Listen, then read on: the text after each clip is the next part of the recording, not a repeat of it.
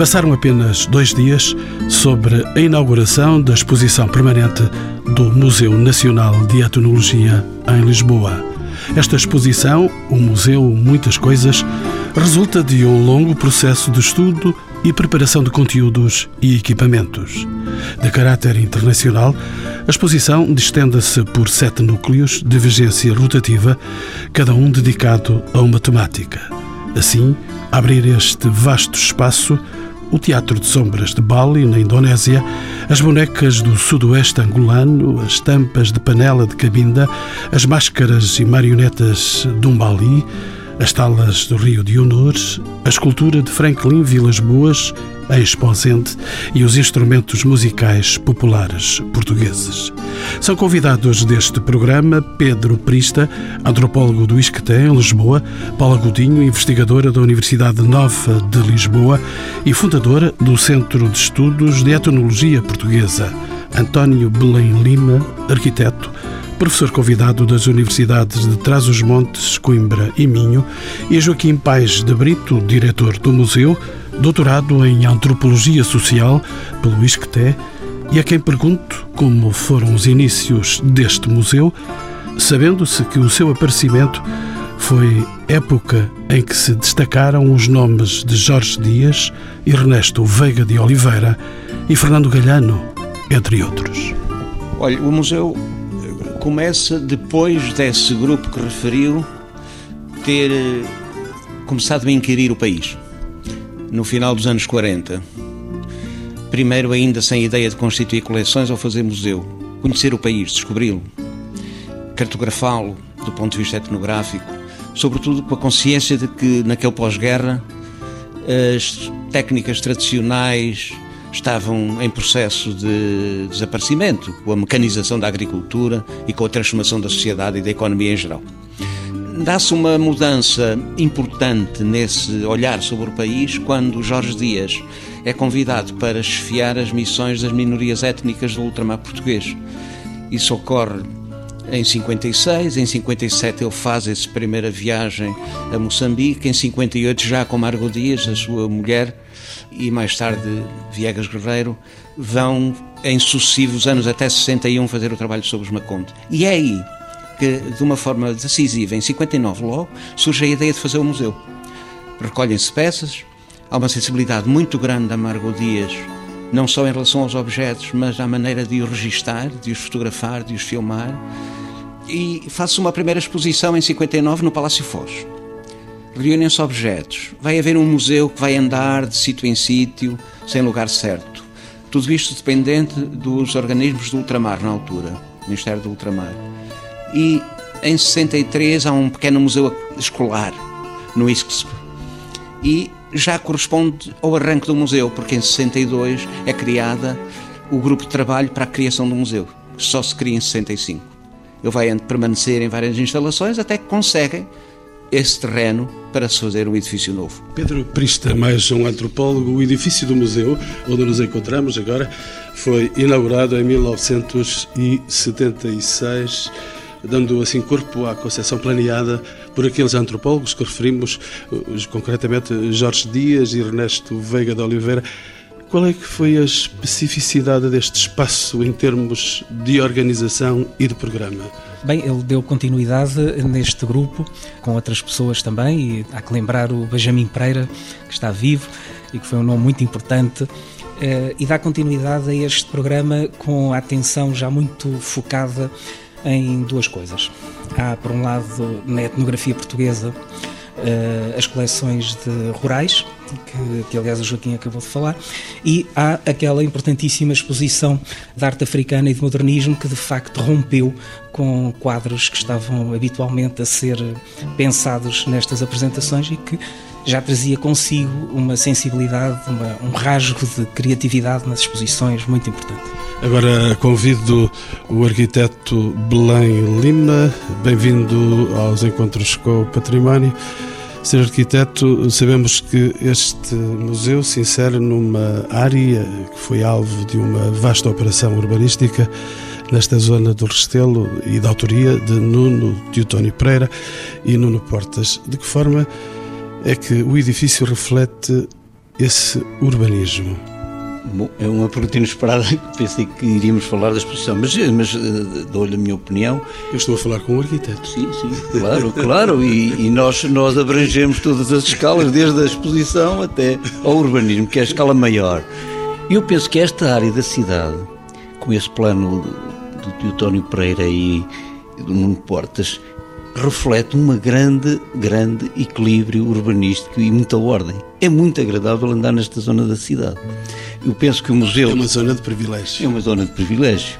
Eu penso que também há aqui, se formos dissecar vários momentos, há um momento do Estado Novo, com a sua ideologia, com as suas certezas, que não deixa de ser uma área agradável.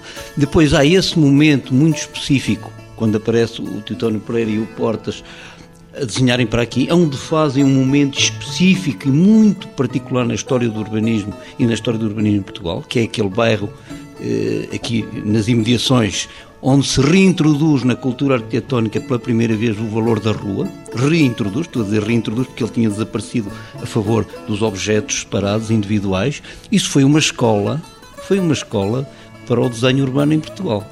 Eu lembro-me estudante, e estudei aqui em Lisboa, que era uma peregrinação ir ver eh, aquele bairro do Restelo. Eu penso que o museu está bem, o museu eh, respira, eh, tem eh, uma posição como às vezes não é possível e, e, não se vê nas cidades, que é um lugar estruturante nesta textura aqui da cidade. Ele está aqui de modo discreto.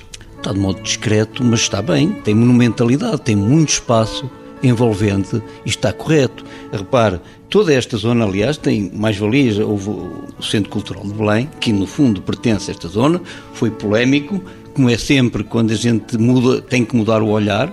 De repente a cidade teve de ver os Jerónimos e o. Mas eu acho que é uma intervenção corretíssima.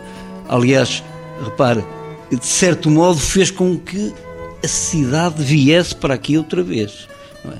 Eu acho que é incrível como é que uma obra bem posicionada e de uma arquitetura correta se pode transformar num polo de atração da cidade. O professor Paes de Brito também é conhecido que o percurso inicial do museu não foi tão fácil como isso, foi até um percurso atribulado. Depois da inauguração, em 76, como dissemos, com a exposição Modernismo e Arte Africana, esteve encerrado por quase 10 anos até 1985 por falta de pessoal. Há algum paralelismo entre essa situação e a que vivemos atualmente? Bom, há, por um, apesar das causas serem diferentes. No fundo, sempre que se vivem carências ou incapacidade de atribuir recursos às instituições, elas eh, reduzem a sua atividade, tornam-se quase invisíveis ou vivem com imenso sofrimento. Naquela altura, para além do facto de não haver recursos, e por isso o museu ficar com as portas fechadas, a equipa que aqui estava, Ernesto Veiga de Oliveira, já não estava vivo Jorge Dias, que já não viu a obra inaugurada, mas Ernesto Veiga de Oliveira, Benjamin Pereira, Fernando Galhano, Margot Dias, António Carreira, etc., fizeram exposições à porta fechada faziam exposições e abriam para visitas, abrindo a porta. Fizeram muitas exposições em muitos lugares do país já que o museu estava fechado. Até que finalmente abre, nove anos depois, o museu, veja bem, uma instituição desta envergadura, tinha sido construído de novo, que era dos poucos museus de raiz que tínhamos na altura. Bom, atualmente é diferente. Atualmente o que nós vivemos é, é como que uma carência crónica de falta de recursos e uma certa dificuldade em inscrever uh, num plano geral do Estado as questões das instituições da cultura e, particularmente, do património, que neste caso concreto, qualquer museu não é apenas património, é criação. O museu é um lugar de criação. Esta falta de recursos acentuou-se nos últimos meses, nos últimos anos. Acentuou-se. Repare, esta exposição foi preparada com uma antecedência tal que hoje quase não seria possível realizar se começássemos a pensar nela agora. Seria, estaria prejudicada a partida por falta de recursos.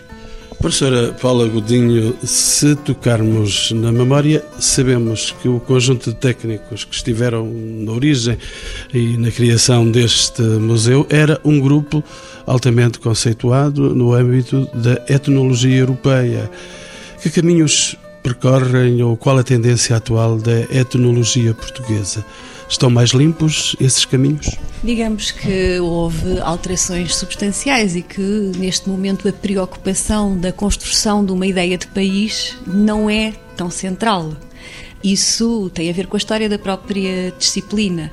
Os caminhos da antropologia portuguesa, se quiser, neste momento também se cruzam com estes novos trilhos do próprio museu, que o museu está a refletir muito bem.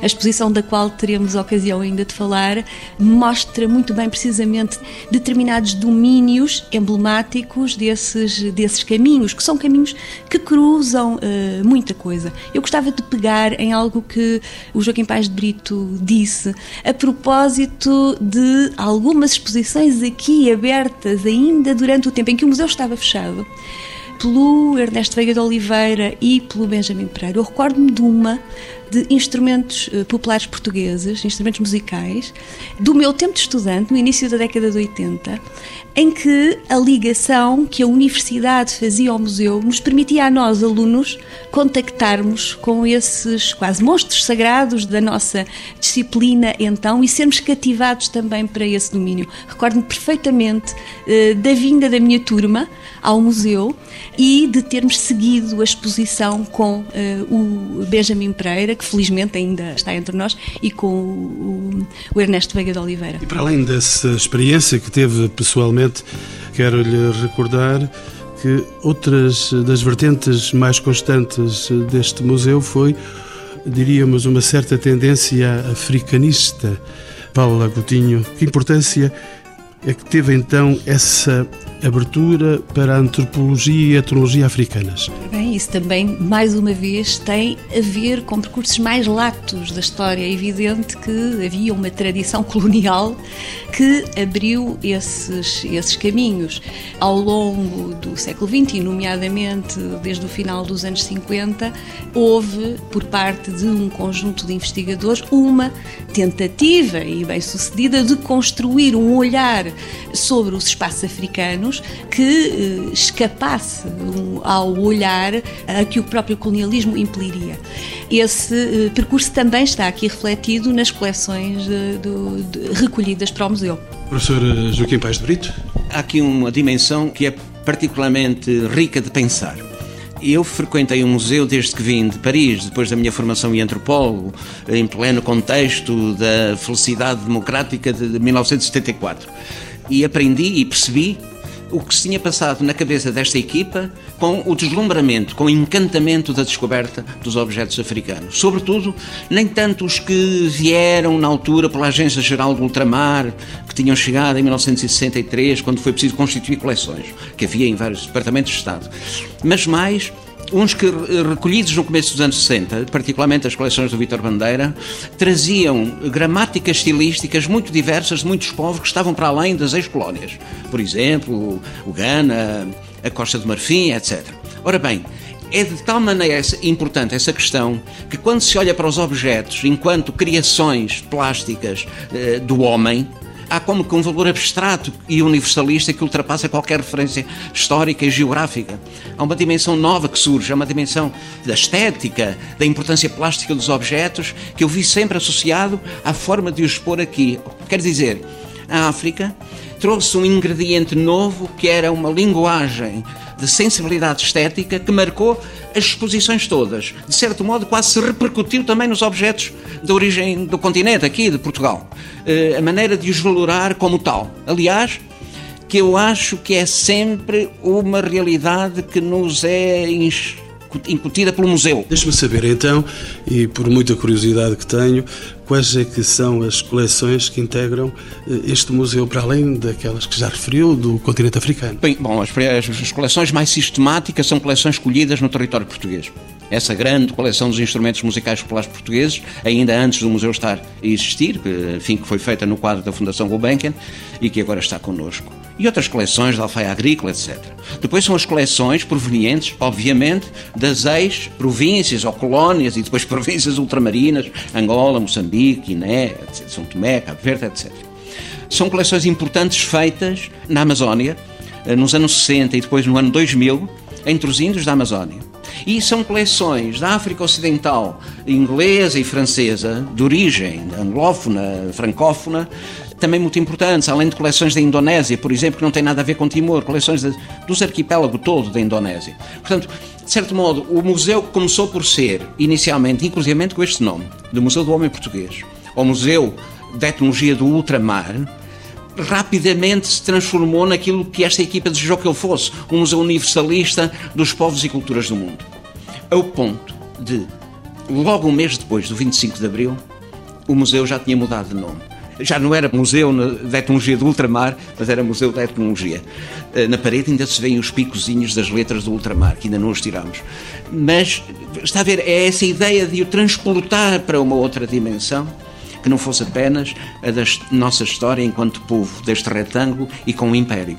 E uma outra área que aqui esteve em exposição, o voo do arado, eh, Paula Godinho recorda-se com certeza, foi uma das mais emblemáticas do museu. Justificar-se-ia retomar hoje, numa perspectiva atual, a temática da ruralidade. Eu acho que é uma questão que lhe é cara. Exatamente, a exposição uh, esteve no museu em 1996. Foi de facto uma exposição emblemática e dela saiu um catálogo que é dos mais notáveis retratos dos 50 anos que vão desde praticamente o pós-guerra até eh, 96 e que eh, mostram como a agricultura portuguesa não só mudou, como quase se dissipou. E a exposição retratava tudo isso. O notável catálogo, uh, O Voo do Arado, e eu aqui fazia só um parênteses para dizer que uma das características dos catálogos do museu é que de tudo o que eu conheço de catálogos são eh, de facto não só dos mais belos, e é evidente que aqui o conceito de beleza seria discutível, mas denotam o trabalho de notáveis equipas de, de investigadores que o museu sempre mobilizou para esse trabalho. Voltando ao voo eh, do, do Arado, o catálogo do voo do arado, que ainda hoje eh, pode ser consultado, permite-nos eh, perceber, por um lado, em termos globais, como é que mudou a agricultura eh, dos anos 50, em que tínhamos um espaço rural em plenitude, em que, a não haver alteração de técnicas agrícolas, não seria sequer possível sustentar a população, porque eh, os, os espaços eh, agricultáveis e até alguns não agricultáveis estavam cultivados, até à dissipação dessa mesma agricultura uh, durante uh, a década de 90, que não é alheia, nomeadamente a política agrícola comum. Tudo isso estava na exposição e estava na exposição através, se quiser, da vida social dos objetos nós tínhamos uh, um conjunto de, de, objetos, havia um trator vermelho no meio de uma exposição uh, que era toda em tons de ocre, bege, castanho. Havia um trator vermelho que nos falava da mudança. A exposição, como de resto em muito do que o museu faz, eh, não fica parada num passado. A exposição chegava até uma atualidade.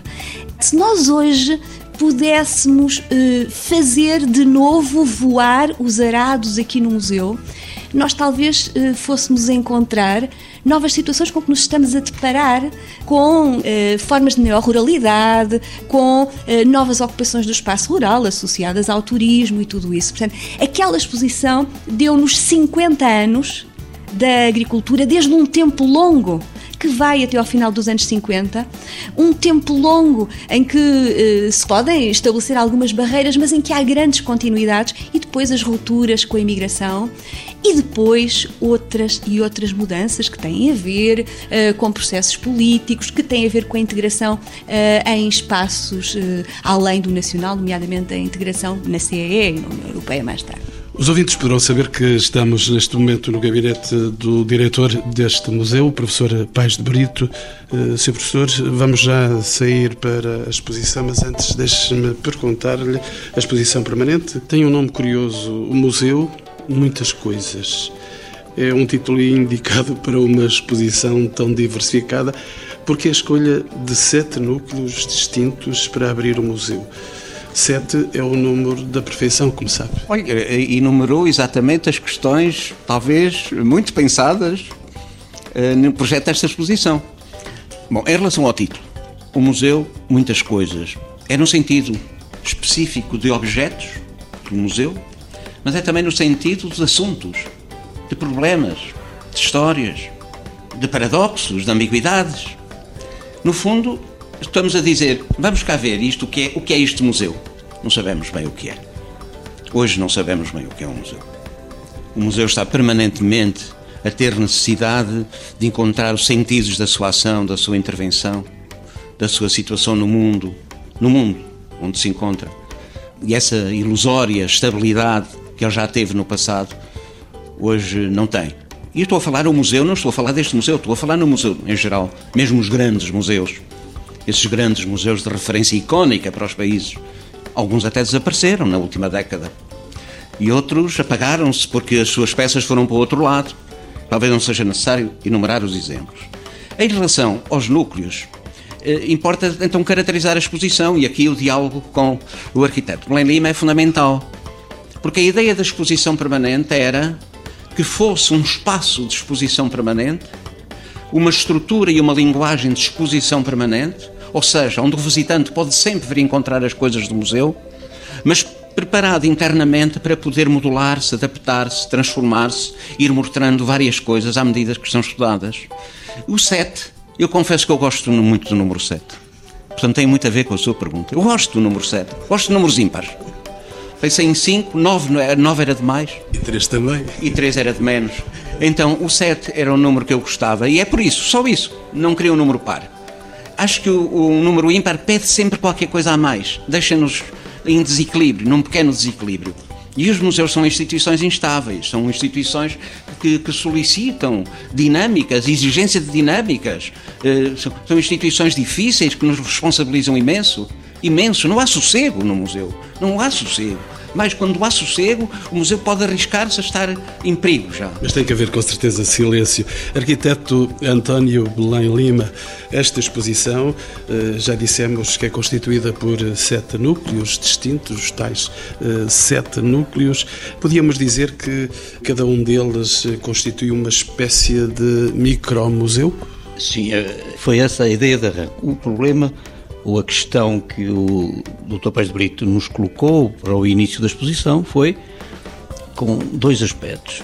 Tínhamos uma exposição permanente, com o nome de permanente, mas ele não queria nunca que isso fosse o lastro da exposição. Portanto, tínhamos que desenhar uma exposição que simultaneamente mostrasse o que é que é que está escondido dentro da casa do museu. E isso é que é a surpresa de todos os museus, só poucos arriscam a mostrá-la, como é o caso do Museu da Etnologia, porque sabemos que nos outros museus também existe essa cave de mistério e de coisas que acabamos por não conhecer.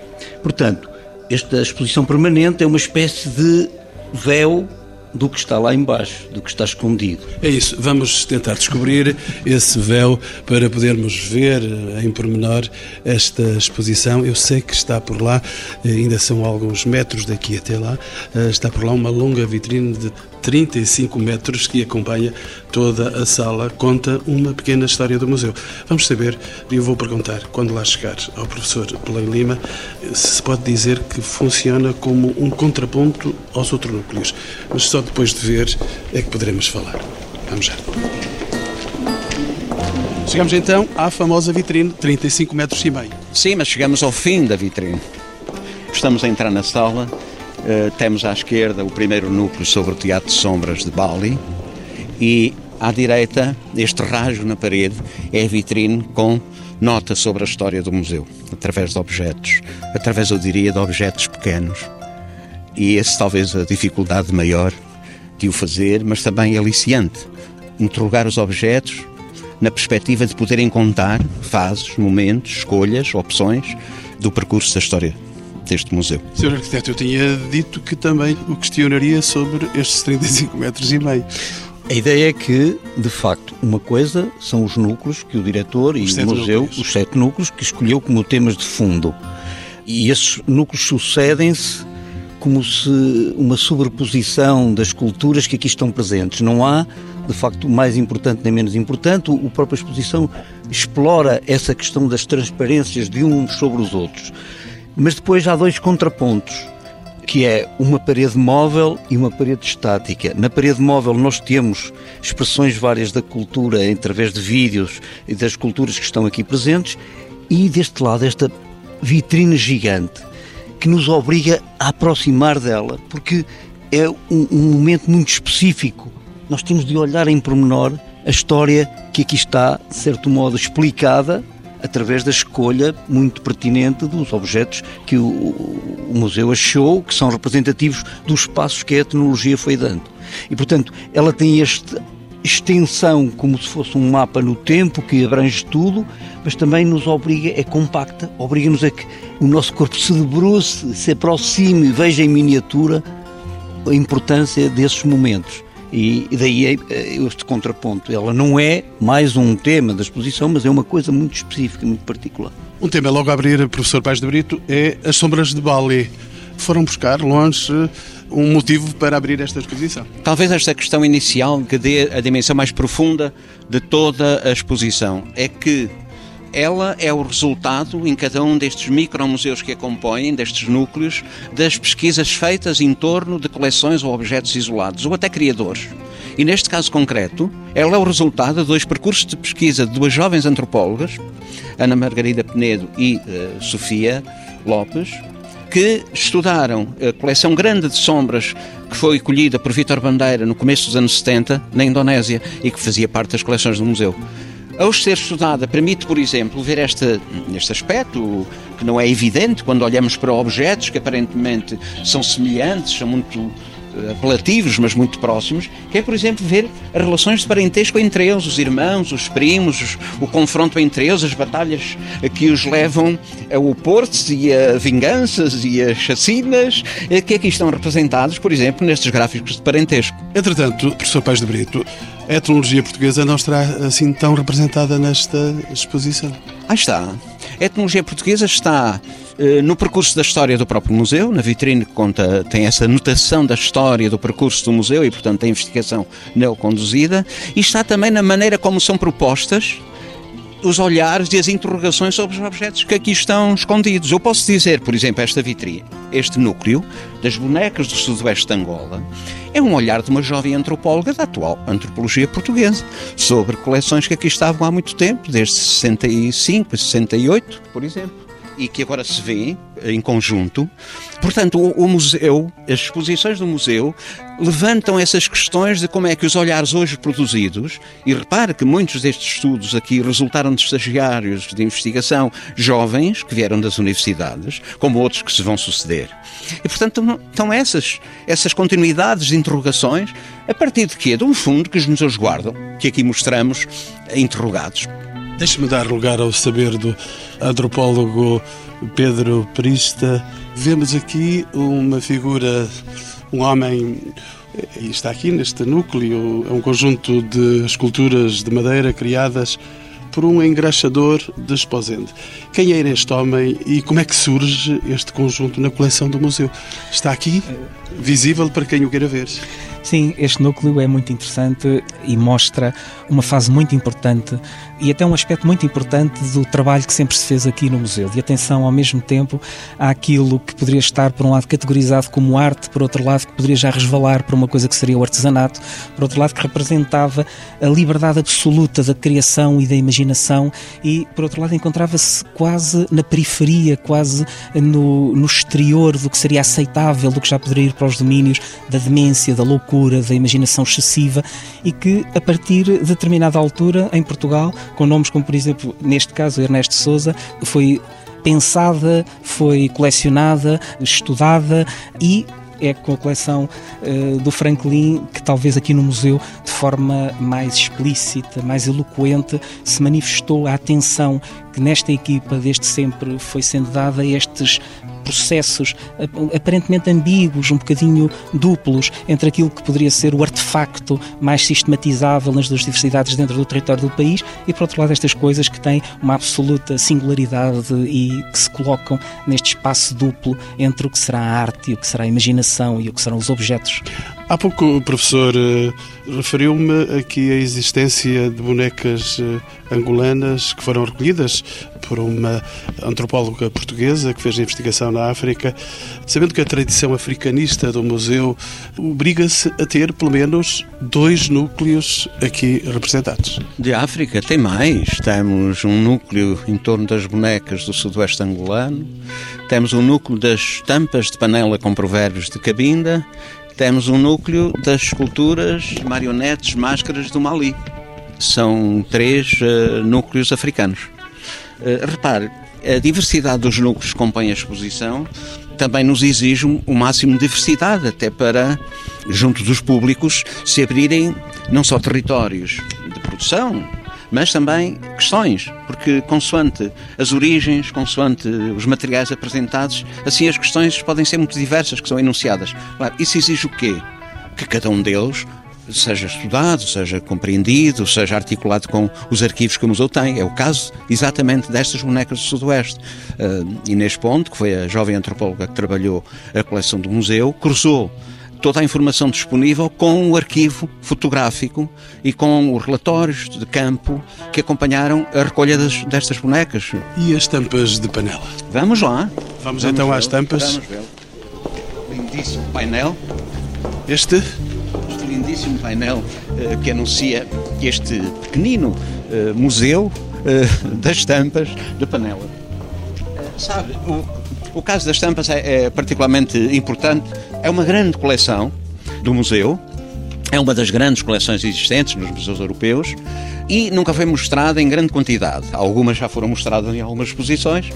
Nós aqui, com base no, no trabalho do coletor principal deste conjunto, José Gonçalves Coelho, entretanto, infelizmente falecido, mas que nos acompanhou no estudo dos objetos e com base em estágios feitos de pesquisa sobre os objetos e o seu inventário, e o cruzamento dos trabalhos dos padres jesuítas que ali estiveram e que eh, também procuraram interpretar o que estava aqui escrito, procuramos dar pistas da leitura destas estampas. Por exemplo, estamos em frente a um núcleo que representa com muita frequência os símbolos da chefia.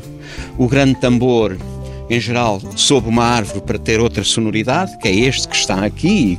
Estes objetos vieram de Cabinda? Todos eles são tampas de panela de Cabinda, ou Boi ou Cacongo, dois grupos uh, étnicos uh, em Cabinda. Prolongando-se um bocadinho para a República Democrática do Congo, um bocadinho e que têm interpretações ou sugestões de interpretação que em geral se fazem em conjunto e estão associados às relações de aliança. A família do noivo uh, dá ao rapaz ou o contrário, tampas para comunicar ao outro ou à família do outro coisas que acham que devem ser corrigidas. Professor, há muita cor aqui neste seu museu. Ah, tem de haver cor. Tem de haver cor, sabe? Tem, há aqui duas coisas que eu acho. Há movimento, que procuramos incutir, por exemplo, nestas coisas que passam na parede, há cor e há sombras é, essa ideia de que há transfiguração. O museu transfigura os objetos. O museu não mostra objetos. O museu mostra imagens, o museu produz imagens. Essa ideia de que tem objetos, o museu tem sobretudo imagens. As imagens que se espoletam na nossa cabeça quando olhamos para uma coisa e o que pensamos através dela. Então, a cor e Uh, o efeito de sombra dos vários planos de leitura parecem-me importantes uh, quando trabalhamos no museu.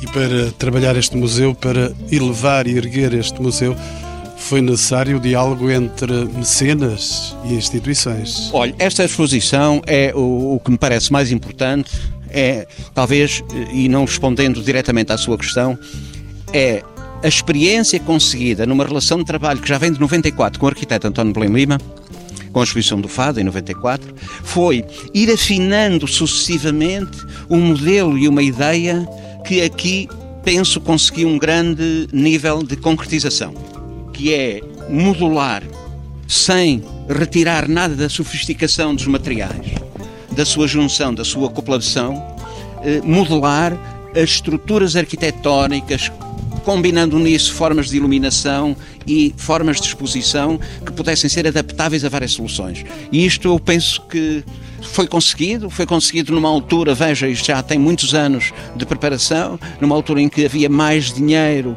não houve propriamente mecenas, houve os dinheiros do Instituto dos Museus na altura e uma boa execução técnica que foi feita pela empresa que produziu os materiais finais. Paulo Godinho, como é que neste momento está essa relação da investigação antropológica com a realidade que se mostra aqui, concretamente neste Museu da Antropologia? Olha, mais uma vez, vale a pena olhar processualmente para isto, porque neste momento, digamos que o museu eh, debate-se com todo um conjunto de carências no que toca a, a, pessoal para a investigação e que podem também ser, eh, de certa maneira, atenuadas, eh, mitigadas, por vezes, com estágios eh, de eh, estudantes universitários. E temos aí uma excelente experiência de cruzamento entre o museu e a universidade.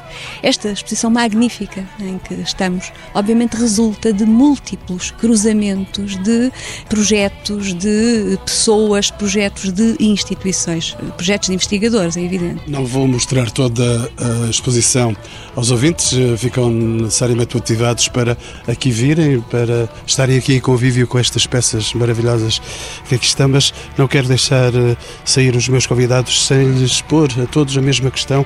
Qual deve ser a vocação, arquiteto Belém, qual é que deve ser a vocação de um museu de etnologia? Isso é um problema que me ultrapassa, porque tem a ver com a, com a ciência da etnologia e da antropologia. Mas quem olha de fora vê. Eh, o meu papel, eh, e quero salientar aqui que é importante, é que eh, o meu papel de desenho nas exposições, que já vai longo na experiência com o Museu da Etnologia, só é possível numa relação muito, de muita proximidade com a discussão com o diretor e com os investigadores que faziam as várias exposições, uma discussão do conteúdo, das perspectivas, de, das vias, de tentar mostrar o próprio processo de investigação deles. E eu penso que as exposições foram todas diversificadas e tentaram sempre, sempre e foram desenhadas na sequência dos problemas que eles levantaram. Concretamente aqui, falávamos há pouco na sala, sobre a questão da compatibilização entre o que é uma exposição permanente e uma exposição que não se quer permanente, como o Paz de Brito disse, e esta exposição, parecendo uma montagem de arquitetura inabalável, ela é completamente desmontável e desfragmentável, permitindo que a exposição permanente se vá ela própria renovando. Estes módulos que aqui parecem monolíticos são todos passíveis de se desmembrar e fazer uma reorganização completamente nova da sala. Inclusivamente usando depois todos os outros meios de expressão que estão sempre, sempre presentes nas exposições que aqui fizemos. Usar o som, usar a sombra, usar a luz, as cores, os painéis, o vídeo, porque um museu, e agora voltando à sua questão essencial, para mim é uma experiência. Não é só um fator educativo, não é só, epá, aprendi tudo sobre esta matéria ou sobre aquela matéria. É uma experiência e um museu e estas exposições têm esse lado, esse lado eh, um pouco misterioso, que é criar um, interrogações às pessoas e viverem uma situação específica. E o desenho, penso que é conseguido se conseguir essa relação afetiva do, do visitante. Não é? Pedro Prista, este museu de etnologia tem uma vocação nova então? Eu acho que este museu tem uh, ainda muito a fazer na vocação que sempre teve de pensar a humanidade e pensá-la no mundo. Isto é qualquer coisa que sempre se fez de uma forma muito criativa, muito profunda nesta casa, com padrões de exigência e de qualidade científica e de dedicação pessoal a níveis uh, heróicos, podemos dizê-lo, de, de aplicação e de renúncia até pessoal. É um padrão fantástico em termos humanos e em termos científicos para quem quer que seja que ensine antropologia neste país. Eu tenho trazido todos os anos os meus alunos a esta casa, na medida sempre do, das possibilidades em extremo, muitas vezes, das pessoas que aqui trabalham com pressão eh, fortíssima sobre as suas condições eh, de trabalho e de vida aqui. Tenho-os trazido todos os anos para aqui aprenderem, para aqui aprenderem comigo, para aqui lhes ensinar o que sei e aquilo que a partir daqui é possível aprender para lhes ensinar também. Paulo Godinho, já a vi feliz aqui ao olhar esta exposição. Este lugar pode ser um lugar de expressão de felicidade pelo que acontece no mundo à nossa volta.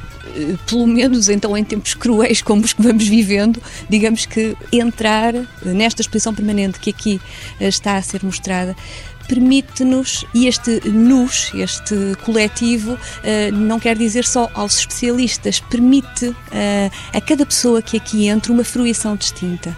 Esta exposição está organizada também de uma maneira muito bela.